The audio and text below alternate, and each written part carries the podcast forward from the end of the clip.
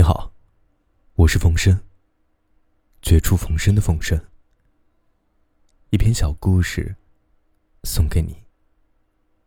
祝你好梦。天空很蓝，没有一丝白云。兔子先生面前是一片海，白色的海，还有一间小屋。它是海中的小岛，一大片的蒲公英。兔子先生蹲下了身，折了一朵绒球，这就是一朵云。他吹了一口气，绒球散开了，种子们举着小伞，飞向蓝天。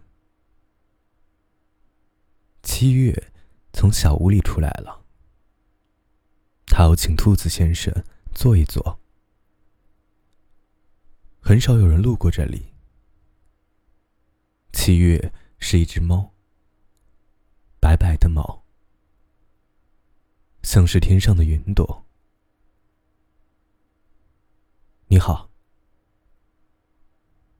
七月用它长长的尾巴打招呼。你好，兔子先生觉得七月的尾巴特别可爱。我叫七月，你呢，兔子先生？我就叫兔子先生。兔子先生跟着七月走进了小屋。小屋里有好多画，蒲公英的画。兔子。没有发现画笔，他很是好奇，画是怎么来的。七月挥了挥他的尾巴，兔子先生明白了，你是一个画家，用尾巴作画的画家。七月伸直了他的尾巴。像是在感受什么，快来了！七月放下了尾巴。什么快来了？风快来了。七月摇了摇它长长的尾巴，风果真来了。蒲公英的海被吹散了。小绒球，我们在云中。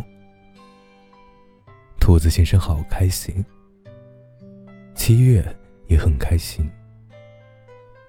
蒲公英也很开心。小绒球飞向蓝天，渐渐的望不到了，蒲公英消失了。兔子先生心里有点伤心。还有一朵，七月小声的说：“是你。”兔子先生不伤心了。你知道蒲公英飞去哪儿了吗？兔子先生对七月说道。七月想了很久，好远好远的地方。那我也要去好远好远的地方。兔子先生摸了摸七月的头。为什么？我不知道。但是它对我很重要，就像是大海对小鱼一样。兔子先生像是想到了什么。七月，你见过大海吗？没有。七月用它长长的尾巴挠了挠头。我也没有，但是我会看到的。兔子先生望着小屋外面，他好像看到了什么。给我说说你的故事吧。七月说话了。兔子先生开始讲他的旅行。七月杵着下巴，尾巴在慢慢的摇来摇去。蒲公英飞走了，太阳落山了，月亮升起来了。七月睡着了。兔子先生摸了摸七月的头。晚安，七月。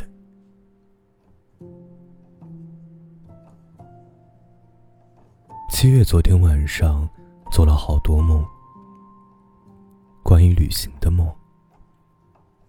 当他醒过来，兔子先生不见了，只有一只信封摆在桌子上。七月很伤心。为什么兔子先生要离开他呢？就像蒲公英一样，飞去很远很远的地方。他打开了信。七月。你是一只很可爱的小猫，就像蒲公英一样。我很喜欢你，我也想过留在这里，可是不能。我是一朵蒲公英，要到很远很远的地方。我也想过带上你，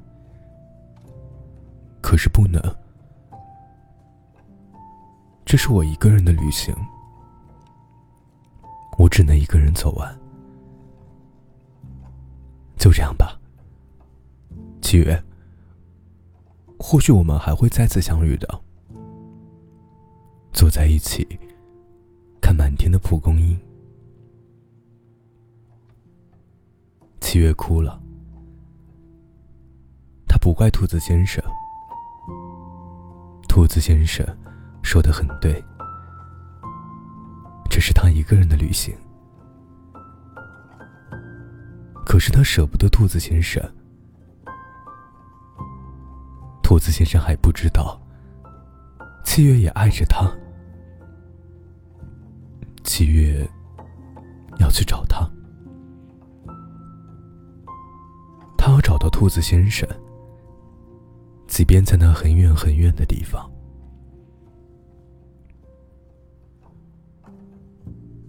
兔子先生走在路上，路的两边是草原。夕阳快落下了地平线，余晖在兔子先生面前拖出了长长的影子。兔子先生陪着自己的影子走在路上。夜里，兔子先生。坐在草地上看天空，看那满天的繁星。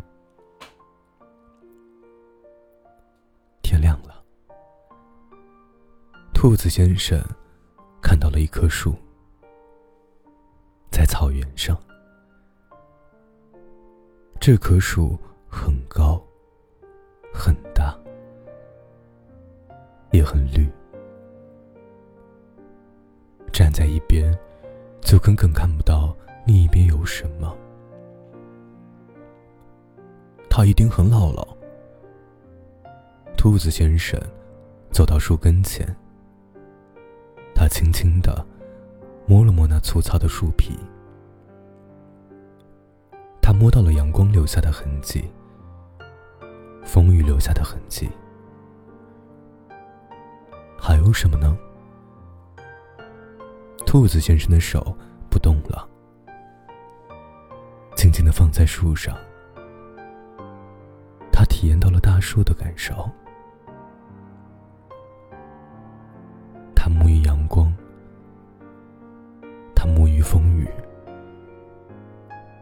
他还沐浴阳光。